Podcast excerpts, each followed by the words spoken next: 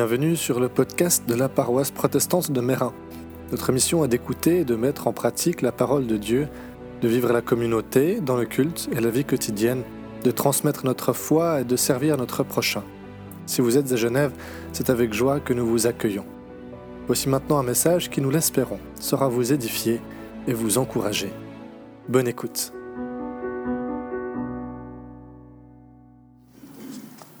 Notre lecture d'aujourd'hui est tirée de l'Épître aux Éphésiens du chapitre 4, verset 17 au chapitre 5, verset 5.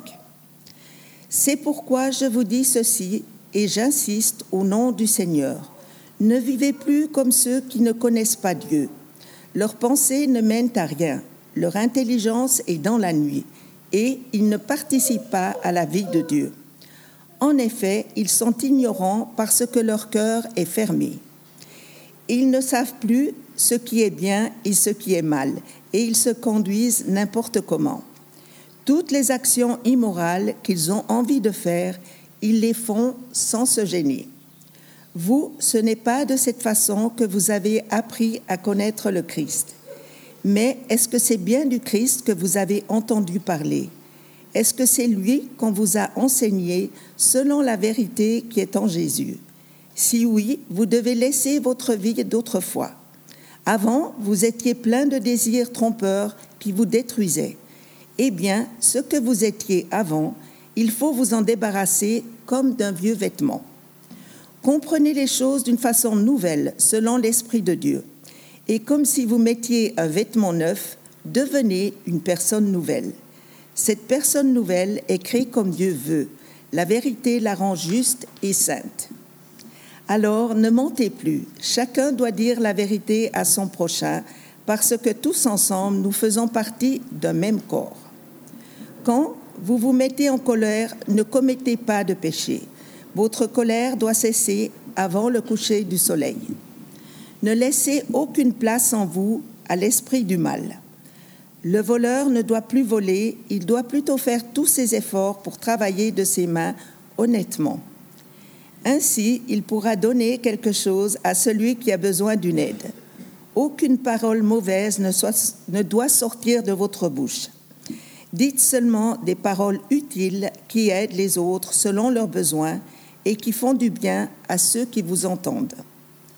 Dieu vous a marqué de son Esprit Saint alors ne faites pas de peine à cet esprit. En effet, c'est lui qui vous assure qu'un jour Dieu vous libérera complètement de vos péchés. Ne gardez pas dans votre cœur le mal qu'on vous a fait. Ne vous énervez pas, ne vous mettez pas en colère. Faites disparaître de chez vous les cris, les insultes, le mal sous toutes ses formes. Soyez bons les uns aux autres comme Dieu vous a pardonné dans le Christ. Vous êtes les enfants que Dieu aime, eh bien, imitez-le. Vivez dans l'amour comme le Christ, il nous a aimés et il a donné sa vie pour nous comme une offrande et un sacrifice agréable à Dieu. Vous appartenez à Dieu, donc chez vous, on ne doit même pas entendre parler de certaines choses. Par exemple, faire toutes sortes d'actions immorales et mauvaises. Chercher à avoir tout pour soi.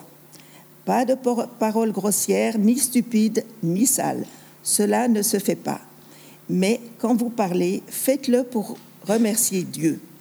Vous devez savoir ceci. Ceux qui mènent une vie immorale ou mauvaise ne participeront pas au royaume du Christ et de Dieu. Les gens qui veulent tout pour eux n'y participeront pas non plus. En effet, tout vouloir pour soi, c'est une façon d'adorer les faux dieux. Quel est le but de la Bible ou du christianisme en général? Est-ce que c'est de nous aider à mener une vie bonne, d'agir bien, d'être des êtres humains décents dans la société? Ou est-ce que c'est plutôt euh, un outil pour euh, gérer nos émotions et les difficultés qui se présentent à nous Ou bien encore, est-ce que c'est un corpus de choses que nous avons à croire et penser? Si on a euh, lu rapidement ce passage, on a envie de dire c'est un peu détroit. Si on a lu avec attention le passage, on a envie de dire ce n'est aucun des trois. C'est vrai qu'à la première lecture, on a un peu envie de se dire mais est-ce que ce n'est pas une théologie des œuvres qui se cache derrière? Faites ceci, faites pas cela, c'est un peu moraliste et pénible.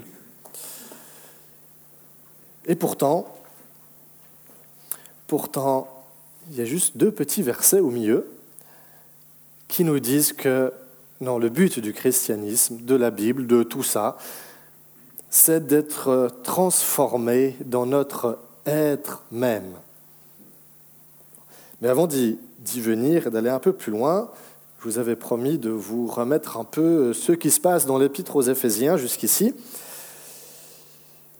Dans les trois premiers chapitres, c'était très théologique, pas très pratique, très théologique, et Paul exposait à sa manière tout ce que Dieu a fait pour nous et ce que ça signifie que d'être en Christ. C'était un peu une expression qui revenait tout le temps. Puis avec le début du chapitre 4, il attaque enfin les choses un peu sérieuses, les choses concrètes de, la vie, de ce qu'on expérimente. Et puis il avait choisi de commencer avec l'Église. Qu'est-ce que l'Église et à quoi elle est appelée? On avait vu qu'elle était appelée à être unie, diverse et mature. Et c'est ce dernier point, la maturité de l'Église, la maturité spirituelle des chrétiens, qui ensuite est développée un peu plus, un peu plus profondément dans ce qu'on vient d'entendre. Pourquoi et comment nous changeons, comment nous sommes transformés pour devenir des êtres humains spirituellement matures? Et puis à quoi on peut s'attendre? Et justement, il ne faut pas aller trop vite, parce que sinon on saute sur quelques versets clés qui disent ⁇ Laissez-vous renouveler par l'Esprit qui agit sur votre intelligence, revêtez l'être nouveau créé à la ressemblance de Dieu et qui se manifeste dans une vie conforme à sa volonté et digne de lui qui est inspiré par la vérité. Mais pour y arriver là, Paul rappelle quelque chose qui développe un peu plus longuement au début de son épître, dans le, premier chapitre, la connaissance du Christ. J'ai déjà prêché sur la connaissance du Christ quand j'ai prêché sur ce passage-là, donc je ne vais pas vous le refaire, mais dans les grandes lignes, il y a une progression. On commence avec une connaissance intellectuelle, factuelle, ce que vous avez appris au sujet du Christ. On peut connaître plein de choses en lisant des bouquins de théologie, même en lisant notre Bible. On peut savoir être très savant sur Dieu, sur Jésus et sur ces choses-là. C'est une très bonne chose. Et puis vient ensuite une connaissance relationnelle. Hein. C'est lui que vous avez écouté écrit Paul de manière un peu plus littérale que la traduction qu'on a entendue. Hein, on n'entend pas seulement parler de lui, mais on se met à son écoute.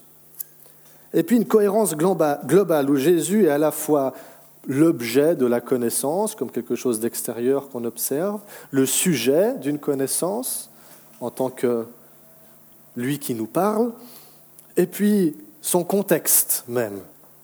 Vous avez été instruit en lui. Mais toute cette connaissance, ce n'est pas le but. Elle a un autre but qu'elle-même, celui de nous amener, de nous conduire à pouvoir être transformés dans notre être, à être renouvelés par l'Esprit. C'est les versets 23 et 24. Laissez-vous renouveler par l'Esprit qui agit sur votre intelligence, revêtez l'être nouveau, créé à la ressemblance de Dieu.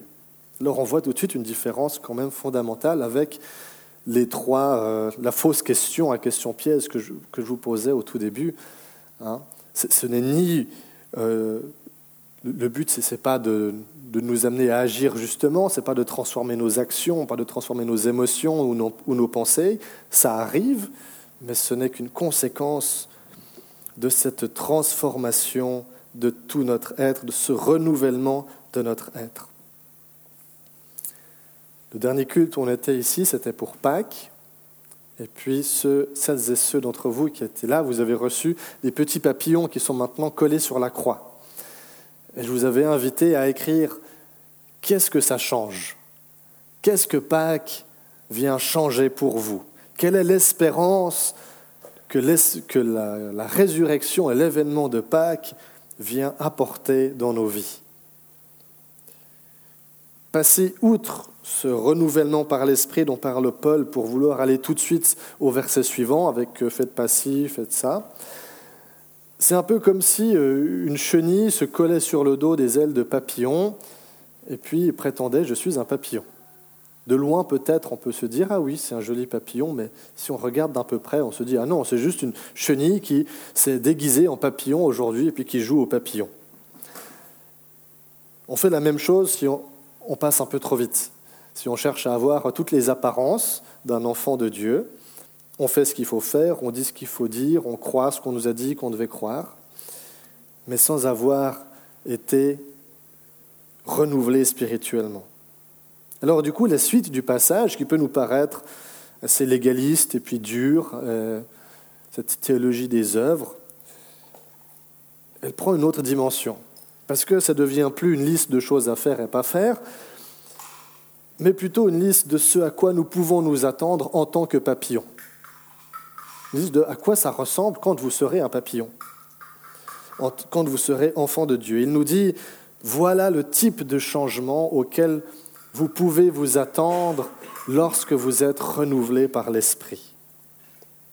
Et puis si on repense à nos vies, à ce qu'on a vécu avec Dieu dans dans toutes nos existences, ici ou là, on peut se dire, ah oui, là, il y a quelque chose qui a, qui a changé, sans vraiment que je cherche absolument à euh, me dire, ah, il faut que je change comme ça. Voilà. Un jour, je me suis rendu compte, ah tiens, il y a quelque chose en moi qui a changé, je suis plus apaisé, je me mets en colère euh, moins vite, je suis plus à l'écoute, quelque chose a changé. Voilà le type de transformation auquel on peut s'attendre. Mais Paul, il utilise quand même l'impératif. Hein. Me dire, mais il dit quand même euh, attention à ne pas faire ci, à faire ça. bien, c'est que des fois, on a beau être des papillons, on continue à croire qu'on est des chenilles. On, a des réflexes de chenilles qui nous restent un tout petit peu. Parce que si c'est absurde, un peu étrange pour un papillon, pour une chenille de se prendre pour un papillon, l'inverse est aussi vrai. Alors Paul, nous adresse un rappel, il nous dit, mais vous êtes des enfants de Dieu, vous êtes des papillons, c'est ce que vous êtes, alors vivez en conformité avec cette réalité. Prenez votre envol. C'est là une question de cohérence entre qui nous sommes et comment nous vivons. C'est une question d'être attentif aux mensonges qu'on se raconte encore peut-être à notre sujet, qui nous font croire qu'on est encore des petites chenilles, ou nous débarrasser de certains réflexes qui nous restent. C'est un apprentissage, comme à chaque fois que quelque chose dans notre identité est transformé. Lorsqu'on passe à l'âge adulte, il y a toujours cette période un peu étrange où légalement on est des adultes, mais où on continue à avoir des réflexes d'adolescents. Puis après, Peut-être qu'on rencontre quelqu'un, on se marie, et puis il y a quand même une période où on continue à avoir un peu des réflexes de célibataire. On a des copains qui nous appellent pour boire une bière, puis on fait Ok, c'est super, je viens. Et puis euh, notre femme qui fait Écoute, chérie, euh, et puis moi, tu veux pas me consulter peut-être? Quand on devient parent aussi, hein, on a des réflexes encore qui nous restent, des habitudes de quand on n'était pas parent. Donc à chaque fois, il faut apprendre, puis se rappeler, se dire Mais attends, je suis un adulte. Je suis un époux, je suis un parent, je suis un enfant de Dieu. Alors pour résumer un petit peu, c'est possible de changer. Dieu peut nous changer, il nous transforme même pour nous amener à être des personnes, des êtres humains spirituellement matures et à former une Église spirituellement mature aussi cette métamorphose, elle demande quand même d'abandonner une ancienne nature pour en, pour en habiter, en revêtir une nouvelle.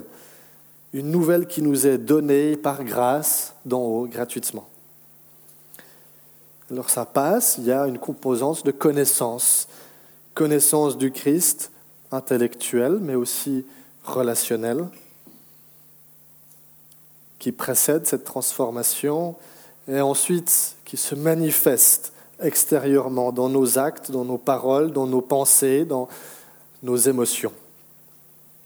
Mais ce qui est réellement transformé en nous, l'élément clé de la transformation, c'est notre être, c'est qui nous sommes.